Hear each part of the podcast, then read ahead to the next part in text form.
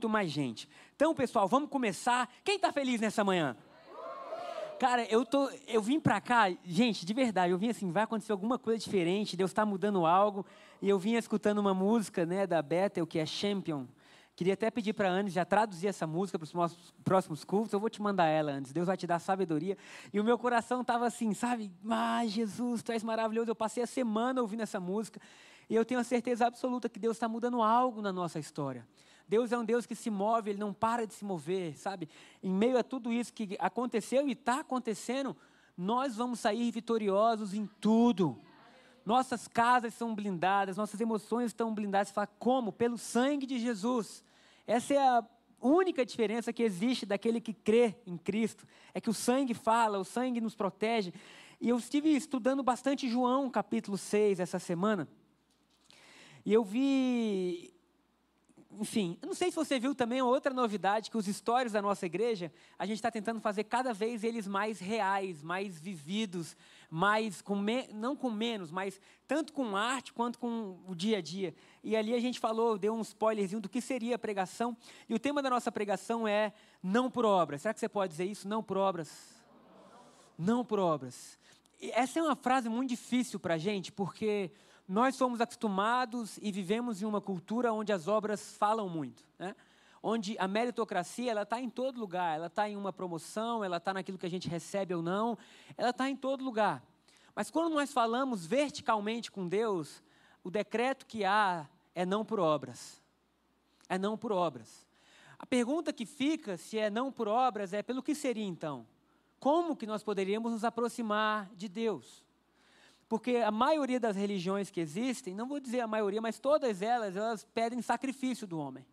Elas pedem algo que você tem que fazer ou que você precisa dar para que então você se torne. Mas o Evangelho é diferente de tudo porque ele está baseado no sacrifício de Cristo. No que Cristo fez, no que Ele proporcionou, no que Ele abriu.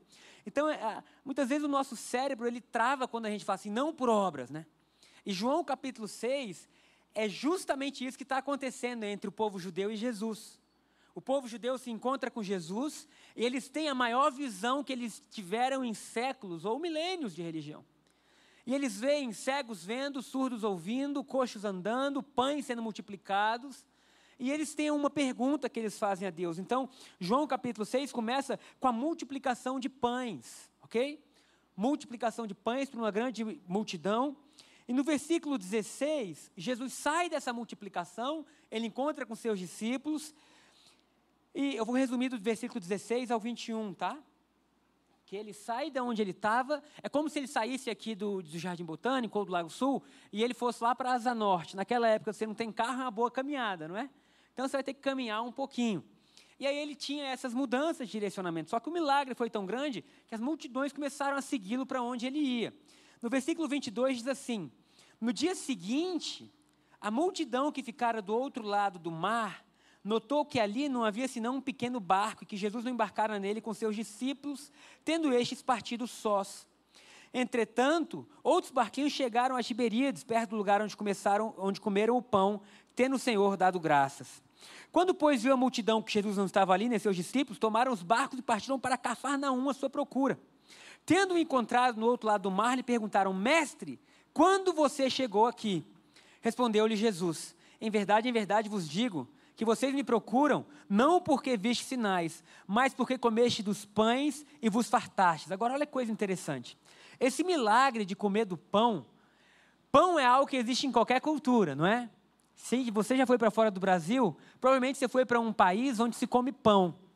Eu lembro de uma, de uma viagem que a gente fez até para Israel de novo. Em Israel, você peregrina muito, né? Porque todo lugar aconteceu algo. Então você está em Tiberíades. Ah, foi aqui que aconteceu tal coisa. E às vezes a gente passava um tempo sem comer. Levava ali o amendoim. E eu lembro que era uma excursão grande, pararam vários ônibus, né? E aí, quando a gente desceu, eu acho que você estava exatamente nessa viagem perto de mim, né? A gente com aquela fome lá, eles amam o pão sírio, né? Lembra disso? O pão sírio. Aí, quando desceu, tinha a moça fazendo pão, né? E aí ela ah, deu um grito, né? Ela era árabe, e gritou, fez aqueles negócios. E aí eu lembro da cara do meu pai olhando os pães, né? A família do meu pai ela é mais assim cuidadosa ao comer, né? Então você imagina aquele pão que ia passando de mão em mão e um pega, ô oh, irmão, e baba no pão. E meu pai olhou e falou: Eu não como esse pão. E em Israel, toda refeição, antes da comida chegar, vem os pães sírios assim abertos, né? E aí ele falou assim: Gente do céu, se eles estão mostrando como o pão é feito e não tem vergonha disso, imagina a qualidade desse pão, né? Então, assim, pão é algo que tem em qualquer cultura. Você vai nos Estados Unidos, qualquer lugar do que você for, vai ter um pãozinho lá para você, não é? Então, isso fala de um milagre que qualquer pessoa podia entender. Para a cultura de Israel, o pão era muito importante, porque eles foram marcados não só por um pão, mas por um maná que caía do céu todo dia enquanto eles estavam no deserto. Vocês têm ideia que Deus já teve a profissão de padeiro também? E todo dia de manhã Deus produzia pão para o povo no meio do deserto, eles colhiam o pão e eles comiam o pão, e agora vem Jesus e ele multiplica o pão. E esse milagre é tão extraordinário que essas pessoas começam a seguir Jesus, e ele diz assim: Olha, a gente quer seguir você. E Jesus fala: Presta bem atenção nisso, porque isso é muito importante. Então, se a primeira parte é pão, a segunda parte do milagre é um ensinamento que Jesus dá para qualquer um de nós. E ele fala: Vocês estão me seguindo, não porque vocês viram um milagre apenas, mas porque vocês comeram. E porque vocês comeram e fartaram, vocês estão me seguindo. E ele fala no versículo 29, 26, perdão, olha isso. É, perdão, 27. Trabalhai não pela comida que perece, mas para aquela que dura para a vida eterna, a qual o Filho do Homem vos dará. Gente do céu. Aqui Jesus está colocando, eu, vou, eu quero ler, eu acho que está a mesma versão, né? Trabalhar e não pela comida que perece, mas para aquela que dura pela vida eterna. Deixa eu ver se o 28 explica um pouquinho mais. Não, o 27 é, fala sobre isso. Porque o 27 ele, ele nos traz uma prova de que existem dois tipos de comida que o ser humano pode se saciar. Estão aí? Existem dois tipos de comida que você pode comer, e existem dois tipos de comida que pode levar você a querer seguir Jesus. Então aquela multidão, ela estava fazendo a coisa certa, ela estava indo atrás da pessoa certa, mas ela estava indo com a motivação toda errada. E Jesus olha aqui, aquilo, e ele diz assim: Olha, vocês estão vindo até mim, mas vocês estão vindo até, até mim por um desejo que não é o desejo certo. Vocês estão vindo porque vocês se saciaram. E muitas vezes a gente vem até Jesus porque a gente precisa de um carro novo, de um emprego novo, de uma família nova. É, família nova, amém? De uma restauração na família, ou se você é solteiro, uma família nova. É só para você ver se vocês estão acordados. Ninguém disse misericórdia, pastor. Eu gosto da Angélica, sua risada alegre. Que saudade de você nos cultos presenciais. Você tem que vir em todos os cultos e sorrir assim, amém? Queria te dar um microfone só para sair na live também, a risada, Angélica. Amém. Né? Deve sair, né? Deve sair. E aí ele fala assim: olha, vocês estão vindo por motivos que, que são só desse mundo. E tudo que é desse mundo, uma hora acaba, porque a vida de vocês ela é passageira. O que Jesus está dizendo é: parem de procurar aquilo que é eterno para saciar desejos momentâneos. Para de vir atrás daquilo que é vida, para colocar dentro de vocês algo que logo, logo vai passar, porque você se acostuma a tudo. Sabe, tem gente que fala assim, eu comecei né, de manhã a dizer assim, mudei minha rotina. Gente, eu mudei mesmo. Gente, eu estou acordando cedo, eu nunca imaginei isso na minha vida. Gente do céu, ontem, cinco e meia, eu estava em pé. Eu falei, não é possível, eu quero dormir. E o Lucas até se espantou, papai, você acordou antes do que eu. E aí eu vou, né, filmo a natureza, aí tem gente que fala assim, não, com essa vista é fácil. Eu falei, não é fácil não, querido. Porque tem um monte de gente que tem uma vista dessa e não faz nada. A pessoa que decide, ela faz com vista boa, com vista ruim, ela faz no frio, ela faz no calor, ela faz na chuva, sabe? Porque você se acostuma com tudo. Talvez você tenha hoje o carro que você sonhou, mas daqui a um mês você já fala, ah, acostumou. E o que Jesus está dizendo é: não procura a mim por essas coisas, porque tudo isso não produz vida. Sabe, a gente tem uma geração de pessoas que continua correndo atrás de coisas, correndo atrás de coisas, e elas nunca estão satisfeitas. Por quê? Porque o que elas estão buscando não é eterno. E a única coisa que traz, sabe, esse sentimento de plenitude no coração do homem é o que é eterno. Não existe nada, nada, nada que possa saciar a fome que está no seu coração.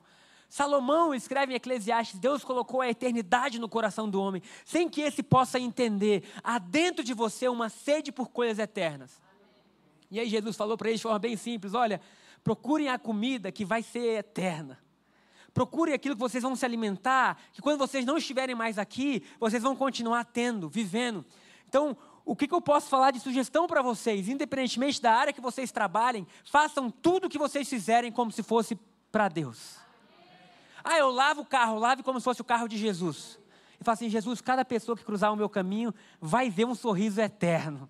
Sabe, você começa a fazer de coisas passageiras, coisas que têm um sentido e um peso muito maior. Sabe, queridos, a gente não está vindo aqui só para um culto, a gente está aqui adorando aquele que vive e reina. Aquele que há séculos e séculos, pessoas que vieram antes da gente louvam e cantam. As músicas mudam, como por exemplo, hoje a gente cantou músicas novas. Se a gente cantasse essas músicas há 100 anos atrás, o povo ia dizer: Que é isso? Se as nossas músicas fossem cantadas daqui a 100 anos, o pessoal ia dizer, não, essas músicas já não combinam mais. Mas de geração em geração, mudando-se métodos, mudando-se ideias, mudando-se ritmos, o nome dele continua sendo dito, você é sobre todo nome. Você é maravilhoso, Deus. Você, sabe, de alguma forma, o que a gente está vivendo hoje tem peso de eternidade, porque isso nunca vai acabar. A gente está dentro de um versículo que fala de geração em geração, eles te louvam. Aleluia. E aí Jesus fala: para de me procurar por aquilo que é passageiro. E comece a me procurar por aquilo que é eterno. Ah, eu preciso disso na minha vida. Porque é muito fácil a gente perder o rumo. É muito fácil a gente se iludir. É muito fácil a gente receber uma bênção e de repente a gente está vivendo mais a bênção do que com o abençoador. Sabe, a gente pode ser facilmente influenciado. Ontem eu vi um, um, um documentário que eu falei, meu Deus, está no, no Netflix, você deve assistir, que é Social Dilema. E os fundadores do, do YouTube, do Instagram, do Facebook, muitos saíram dizendo: a gente produziu algo que era bom, mas que hoje está matando o ser humano. E eles mostram como tudo isso funciona. E você fala, cara, a gente é altamente influenciável. E eles colocam assim: aquilo que a gente criou para facilitar está destruindo. Porque eles viram, Gabriel gosta de esporte. Então nós vamos dar para eles vídeo de esporte. O problema é que o Gabriel só vai ver vídeo de esporte a vida inteira agora. E ele nunca mais vai ter outra opinião. E eles viram que qualquer tipo de debate está ficando extremamente polarizado. Por quê? A pessoa que escuta uma coisa, ela só recebe informações sobre aquilo. E a pessoa que escuta outra, só recebe informações sobre aquilo. Sabe qual é a informação que você tem que ouvir? A do céu. E aí você dobra o seu joelho e você fala, Jesus, Quais são as informações que o Senhor tem para mim hoje? O que, que o Senhor quer que eu faça? Faça do seu dia, por mais que ele só tenha 24 horas, algo eterno. Amém? Será que você pode falar isso? Meu dia será eterno. E aí, depois de ouvirem isso, eles falam: Cara, esse cara ele é mais do que um milagreiro. Ele, ele tem algo dentro dele que aponta os céus. E eles perguntam a Jesus no versículo 28. Eles falam assim: Dirigiram-se, pois, a eles, perguntando: Que faremos para realizar as obras de Deus. Tem ideia que eles queriam agradar a Deus? Tem ideia que eles estavam dizendo assim: a gente quer agradar a Deus. Sabe, a gente quer o que é eterno.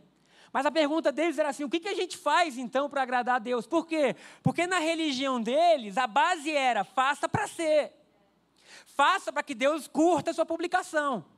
Faça para que Deus te abençoe. Sabe, eles não estavam errados até então. Era isso que eles tinham, era a aliança, era a antiga aliança, que é baseada em mérito. E por que, que é baseada em mérito? Porque o homem achou que podia chegar a Deus por obras. Então a antiga aliança, o, o escopo da antiga aliança é mostrar que você não dá conta. Amém? E aí Deus vai falar assim: as suas obras são trapo de imundícia. E você fala, bom, se minhas obras não servem, do que, que eu preciso? De um Salvador. É por isso que Jesus é o nosso Salvador. É por isso que Jesus mudou o lugar conosco. Então eles vêm e falam assim: quais são as obras? Sabe, o que, é que nós temos que fazer? Você é um profeta, você é um mestre. Na minha versão fala rabi. Eles viram que Jesus era alguém que podia ensinar. E o coração deles está assim: me fala o que, que eu faço para agradar a Deus. Sabe, mas Deus, é, eu vou usar uma comparação aqui, não pode rir. Deus é aquela mulher casada difícil de agradar. Que o marido fica assim: eu não sei o que eu faço para agradar essa mulher. Ou é aquele marido que a mulher fala, eu faço tudo, eu acordo, eu faço o café dele, eu cozinho, eu cuido dos meninos, eu cuido da casa. E esse cara, ele está murmurando o dia inteiro. E o povo, ele fala assim, mas por favor, Jesus, nos fala o que, que a gente precisa para fazer, o que a gente precisa fazer, né? Para agradar a Deus. Porque, gente, é ruim desagradar as pessoas, não é? Eu, eu, entrei nesse projeto que eu já falei, né, de correr uma maratona no dia do meu aniversário, e eu, eu comecei a algumas, eu comecei a correr com algumas pessoas que correm mais do que eu. Porque na vida é assim, se você quer melhorar, você tem que correr com quem está acima, né? E eles correm conversando, né? Falei, o que, é isso? É corrida de papagaio? Eu pensando, eu estou focado, eu estou dolorido. E Gabriel, e não sei o que, e o culto, e não sei o que. Queridos, no sétimo quilômetro, parecia que eu tinha corrido 20 já. Quando um me perguntou, eu falei, desculpa, eu não falo mais nada até eu completar o décimo quarto. Não pergunta meu nome, nem onde eu moro. Eu não quero saber mais nada. E fiquei calado correndo. Aí um dos dois falou assim: hum, ultrafoco. hum, ele está no ultrafoco. Aí passou um minuto eu correndo calado, suando, e falei assim, gente, desculpa se eu fui grosso, mas eu só preciso completar. Não, não, não, é isso mesmo, que agora é assim, todo mundo, todo mundo sabe de tudo, né? Quem diz muito sim para os outros, fala não para si mesmo. Né? Aí eu falei, é isso mesmo, então eu vou dizer não para vocês para dizer sim para mim. Mas é ruim desagradar, a gente fala assim, ah, a gente não quer desagradar. Agora você imagina desagradar a Deus. Agora olha a resposta de Jesus, porque ela é libertadora. Você pode dizer amém antes de você ler? Ai, Jesus. Versículo 29, vou ler até com calma. Respondeu-lhe Jesus: A obra singular, não são obras. A obra de Deus é esta: que creiais naquele que por ele foi enviado. Jesus estava dizendo: quer agradar a Deus? Creia. Porque vocês são incapazes. Sabe, vocês, vocês tiveram às vezes pais que não cuidaram bem de vocês, vocês tiveram distúrbios, sabe, vocês, sabe, vocês não, vocês não dão conta. E é por isso que eu vim. Então, as obras foram resumidas em uma única obra, que é crer naquele que foi enviado. E a partir do momento que você diz, Jesus, eu sou insuficiente, mas eu creio que você foi suficiente por mim, então você agrada. Então Deus tem prazer na sua vida. Então a salvação chega. Então as bênçãos chegam. Queridos, isso é radicalmente contrário a tudo aquilo que eles criam até então. Isso é tipo assim, sabe, você estava indo para o norte. Não, não, agora esquece tudo, que nós vamos para o sul. E eles falam, mas peraí, a gente sempre, sabe, você, gente, é difícil. Eu estou falando de uma, de, uma, de uma geração que tinha que cortar o cabelo de certo jeito para agradar a Deus. Que tinha lugar certo para defecar que no sábado não podia andar mais do que tantas milhas, e se andasse era pecado. Que se a mulher estivesse nos dias, né? Menos, vocês entenderam? O marido não pode dormir na mesma cama. Então, o judeu que é judeu casado tem duas camas dentro do mesmo quarto. Você imagina o tanto de regras. Eu estou falando de um povo que você vai no McDonald's, você não pode misturar carne com queijo. E o brasileiro chega lá e fala: Não, eu quero carne com queijo. Você não pode. Mas claro que eu posso, eu vou pagar. Não, você não pode. Eu posso? Não, não pode, não pude. Porque culturalmente falando, eles estão dizendo: entre você estar tá feliz comigo ou Deus, eu vou ficar com Deus. Mas você imagina o tanto de coisas que eles tinham para tirar um sorriso de Deus. E aí você chega no final do dia e você fala: Meu Deus, eu esqueci. Eu lembro, queridos, como se fosse hoje, a gente diante do muro das lamentações. Lembrei até da minha mãe, né? Que ninguém sabia falar Western Wall, que para o judeu aquilo não é muro da lamentação. E o, o povo né, gentil, deu o muro da lamentação, que eles ficam orando assim. A gente achava que eles estavam chorando, mas não, eles estão orando pela devolução do templo deles, mas não é muro das lamentações. E aí a gente não sabia falar isso, ninguém entendia o que a gente estava falando. Aí de repente a minha mãe para no meio da rua com um judeu, please, please, lamentation, lamentation, lamentation. E eu não sei o dom que ela tinha, porque o cara entendeu. Sabe, tinha um monte de gente falando em inglês, não, they wear a plastic flying, e nada. Aí vinha minha mãe que não falava nada, lamentation, lamentation, cara, vai aqui, vira ali, chega lá, pronto. E quando a gente chega lá, né, porque brasileiro quando está no exterior, vê outro brasileiro, parece que é Deus, né? Ah, um brasileiro ali! Então, e aí descobrimos um judeu que estava na escola, né? Na escola da lei, eu esqueci qual era o nome da escola, mas enfim, ele estava lá. E aí ele estava, ó, oh, você está aqui cursando, e a gente, nossa, você está cursando. Aí chegou, né? Todo mundo, ô, oh! aí ele cumprimentou os homens, aí chegou uma moça, vem cá, não, eu quero um abraço. Aí ele, não me toca. Mas foi assim, na lata, não me toca. Aí a mulher, mas que foi? Ele falou, desculpa, eu não sei se você está naqueles dias. E se você estiver naqueles dias e você me tocar, eu vou ficar impuro igual você está. Então você imagina um povo que ele tem que se preocupar com quem ele pode cumprimentar ou não na rua, porque dependendo do que ele faça, ele está impuro. E aí vem Jesus e fala assim: agora, querido, todas as obras foram resumidas em uma. Aleluia. Aleluia. Agora todo o seu trabalho, sabe? Agora você estava ligado 24 horas por dia para não errar. Você tem que estar tá só ligado 24 horas por dia em fé, dizendo: Eu creio, eu creio, eu creio que ele morreu, eu creio que ele ressuscitou, eu creio que ele me ama, eu creio. E essa fé começa a mudar radicalmente todas as coisas. Aleluia. Então Jesus fala de duas formas de viver. Jesus fala sobre eternidade, né? Eternidade que é praticamente existência sem limites ou fora do tempo. A gente não consegue entender o que é isso, porque tudo na nossa vida tem um tempo. Salomão falou isso: há tempo de colher, há tempo de plantar, há tempo de semear, há tempo de juntar, há tempo de casar, há tempo de morrer, há tempo de viver. O ser humano nessa terra ele foi feito com tempo, mas eternidade é vida fora do tempo. Aleluia. E é essa vida que Deus tem para a gente, que não vai ser inaugurada quando você morrer. Porque um dos maiores erros que nos foi ensinado sobre a eternidade é a eternidade começa quando você morre. Não! A eternidade começa quando você crê. Pode aplaudir Jesus. Porque se a gente entender isso, perguntaram para Jesus então, qual é a vida eterna? Jesus falou assim: a vida eterna é que vocês creiam. E a vida eterna é comunhão com Deus. Logo, a qualidade da nossa vida terrena pode ser transformada pela qualidade da vida celestial. Hoje, aqui e agora. É claro que a gente está em outra época, em outro tempo, com barreiras físicas, mas a eternidade pode ser vivida. Vou dar um exemplo. Quando você ama mais, a eternidade está sendo vivida. Quando você sabe que é perdoado e passa a perdoar, a eternidade está sendo vivida. Quando você entende, sabe, que agora você é generoso porque é sua natureza. Aleluia. Agora a eternidade está sendo vivida. Eu falo isso porque. Deixa para lá. Eu falei que eu ia falar 35 minutos, eu tenho mais 10. Mas às vezes é difícil a gente ser generoso. Porque no, na cultura humana é junta para ter. Não é isso?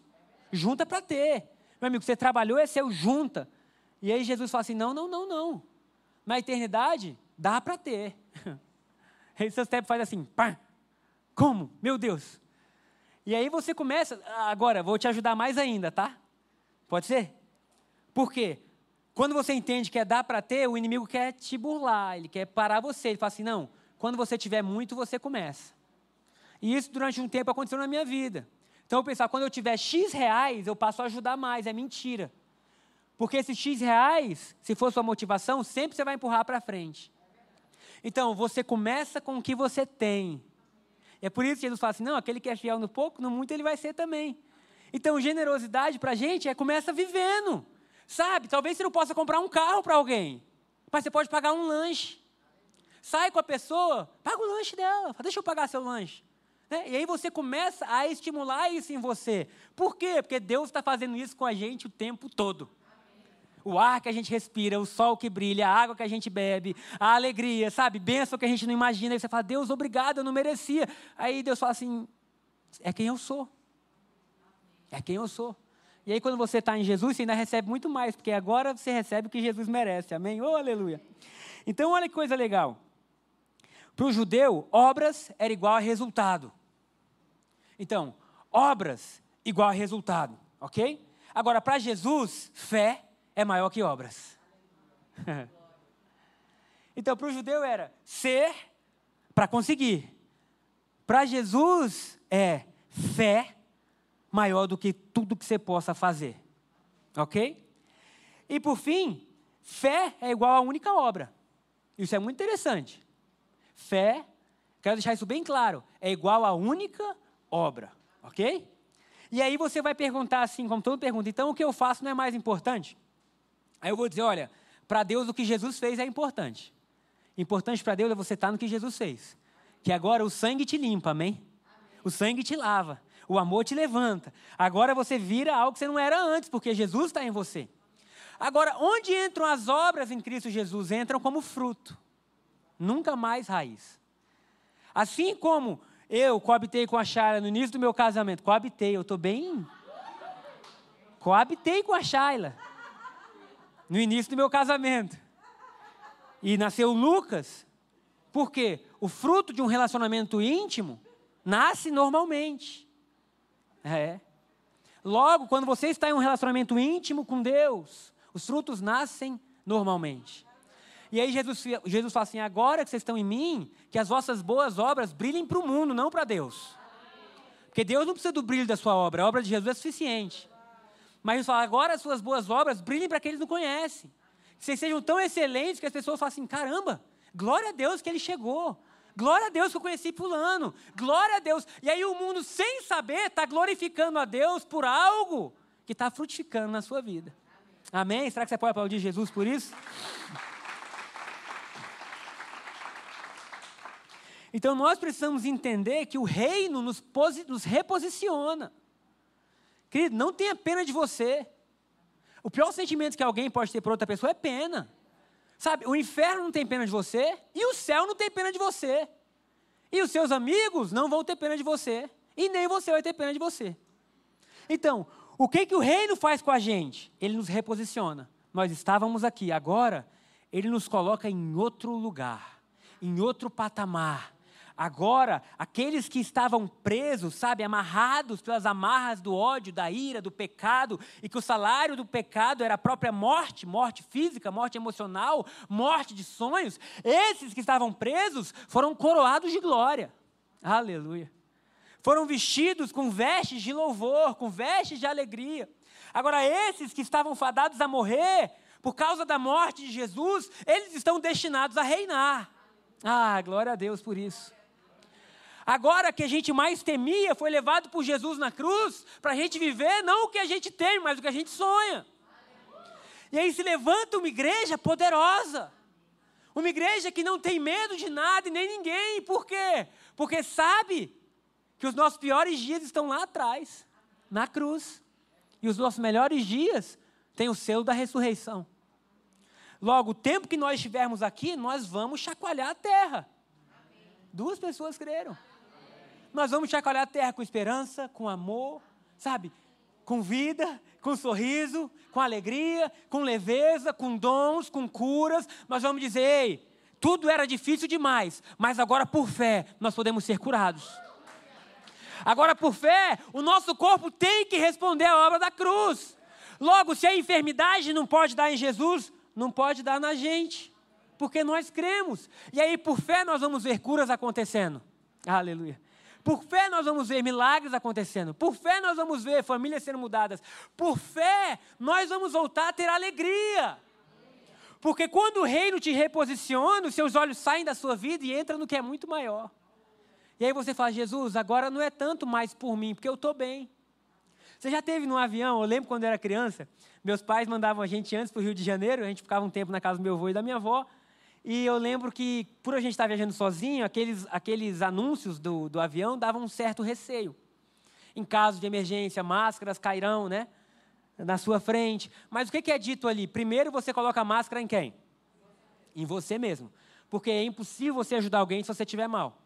Então o desespero faz mal. Então a ordem é: primeiro esteja bem. Quando você estiver bem, respirando calmo, você vai ajudar seu filho, sua mãe, alguém que esteja precisando, enfim. Agora, o reino é a mesma coisa. Jesus te reposiciona e você precisa ter convicção de que agora você está bem. E por que você está bem? Porque Ele te ama. Porque todos os dias as misericórdias se renovam. Porque o sangue dele é mais poderoso do que as suas falhas. Sabe, você, você se encontra em um lugar onde você sente o que o povo judeu, né? e eu não vou falar do povo judeu, mas de todos aqueles que estão baseados em obras, nunca vão sentir, que é plenitude. E aí, de repente, aquilo que você tinha que conquistar e você nunca conquistou, porque quem é que se sente pleno nas próprias obras quando se fala sobre agradar a Deus? A pessoa que jejua 10 horas, vem aquela voz, por que não jejua 12? Quem já viveu isso? Aquele que fala em outras línguas tanto tempo, vem assim, mas por que você não fez aquilo? Né? Eu lembro uma vez, né, nada contra, são propósitos que eu dormi 100 dias no chão. No chão mesmo, botava o lençol no chão e falava, Deus, eu vou te entregar a minha noite de sono. Mas quando eu terminei, eu me senti tão mal. Eu quero saber, quem aqui já dormiu 100 noites no chão? Se você não foi preso, provável que ninguém tenha dormido. A pessoa normal gosta da cama. Mas eu lembro que no dia que eu entreguei, eu ficava assim, puxa, eu podia ter ido mais. Sabe, porque se você estiver baseado em você para agradar a Deus, gente, Deus é muito lindo. Como que a gente pode agradar a Deus? E aí, nunca tendo feito tudo na minha vida, eu conseguia respirar e falar assim: Ele tem prazer em mim. Eu não conseguia. Mas aí quando você entende a graça e você vê Jesus, você fala: Ele tem prazer em mim. Ele tem prazer em mim. Aí fala: No seu melhor dia, obrigado, Jesus, porque é pelo Senhor. No seu pior dia, obrigado, Jesus, porque é pelo Senhor. E aí você consegue estar bem, para que nos momentos de maior turbulência você consiga colocar a máscara em outras pessoas. E esse é o papel da igreja. A igreja é corpo de Jesus. Amém? É a extensão dele na terra. Eu espero que hoje você possa sair daqui com a firme convicção de que Deus só precisa de uma obra sua, que é fé. eu vou resumir o restinho da história, pode ser? Que os judeus eles, eles entram em crise. Porque quando Jesus fala de mudar a base para a fé e para ser aceito, eles já falam no versículo 30 assim: Então lhe disseram eles: Que sinal você faz para que a gente crê em ti? Olha o sinal aí. Quais são os teus feitos? E eles falam assim: Nossos pais comeram maná no deserto. Mais um desse eu vou. É aeroporto, né? Não, vou tal, saindo. E estão dizendo assim: olha, você está falando isso, mas qual é a base que você tem? Porque a nossa base de fé, ela vem de milênios. Sabe, os nossos pais comeram pão que caiu do céu, não foi chuva, não. O pão caía do céu e eles comiam toda manhã. Sabe, a gente tem Moisés, o nosso líder, eles estão trazendo fatos históricos para dizer assim para Jesus: quem você pensa que é para você agora mudar todas as bases da nossa religião? E Jesus fala assim: eu vou terminar com essa. Os seus pais comeram o maná, mas eu sou o pão vivo. Tá? Você pode ler João 6. Ele está dizendo assim, resumindo, tudo que eles viveram era um símbolo de quem eu sou. Então, eles comeram um símbolo, eu sou realidade. Eles comeram o máximo que eles podiam para ter sustento, até que as sombras deixassem de existir, porque a luz chegou. Aleluia. Então, Jesus está dizendo para a gente assim hoje: tudo que existe na velha aliança é útil, mas são placas apontando um, um lugar.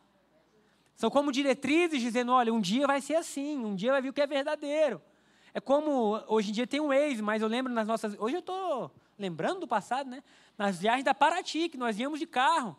E aí minha mãe ficava brincando com a gente, meu pai dirigindo. Quanto tempo falta? Olha as placas. Aí tinha. O quilômetro ia diminuindo, né? Ia diminuindo. Rio de Janeiro, há tanto tempo. Quando você chegava no Rio de Janeiro, você não ficava carregando uma placa lá. Dizendo, não, agora cheguei no Rio, olha a placa do Rio. Por quê? Porque agora que você chegou no lugar, as placas foram importantes, foram ou não foram? Mas elas apontavam um lugar que era melhor. Então o que Jesus está dizendo é: o maná foi importante, o que os seus pais viveram foi importante, mas eu sou a realidade. Eu sou o pão vivo. Eu sou aquele que pode saciar não só Israel, mas todo mundo. Eu sou aquele que não precisa ser colhido toda manhã, mas pode ser colhido toda hora. Eu sou a verdade. E aí, quando você crê nisso, então as suas obras se resumem em uma só: crer. E a partir da sua fé, você passa a viver. Então, o que é importante para a gente hoje? Aumentar o nível de fé que vem pelo ouvir e ouvir a palavra. Sabe, inclinar o nosso coração para ver Jesus e para saber o que está disponível. Sabe, porque ninguém pode crer por você a não ser você. Então, escutar boas pregações, ler bons livros, sabe, orar, ter, sabe, desfrutar de tudo isso. E aí, de repente, você fala assim: Jesus, sei lá, eu tô, essa semana eu estou especialmente crente. Jesus, eu estou crendo mais. Sabe, a fé, ela nasce, nasce. E aí, meu irmão, você se torna imparável. Porque a única coisa que realmente importa, você está tendo de sobra, que é crer. Quem lembra de Pedrão afundando? Jesus nunca falou: É, você pecou ontem, Pedro.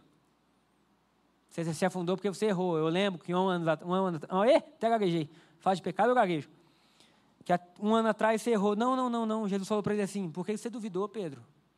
Homem de pouca fé. Quando os milagres não aconteciam, Jesus nunca questionou obras. E Jesus nunca curou alguém por obras. Era sempre assim: você crê? Você crê? Você crê que eu posso fazer isso? Imagina, Jesus pode me curar. Você tem tratado bem isso, aquilo, você fez isso, você. Gente, quem é que poderia ser curado? Aí vem Jesus e fala assim: Você crê? Porque se você crê, eu posso. Então, igreja, que a nossa fé seja aumentada, que o nosso coração seja largado, que a gente possa voltar para casa hoje e ter o melhor almoço da nossa vida, que a gente possa curtir, adoidado com o reino de Deus, curar os enfermos, levantar os mortos, amar as pessoas, perdoar e ser perdoado, e que o mundo possa olhar para as nossas vidas e falar assim: essas são as obras que a gente esperava. E aí fala assim: mas o que a gente faz para agradar a Deus? Aí você fala assim: crê. Crê. Obrigado por vocês terem voltado. Eu já ia acabar o culto assim. Crê. Porque quando você. Ih, ó. É a oferta, eu esqueci de botar na cesta. Crê, porque quando você crê, as coisas mudam. Porque agora o Filho vive em você. Amém? Será que você pode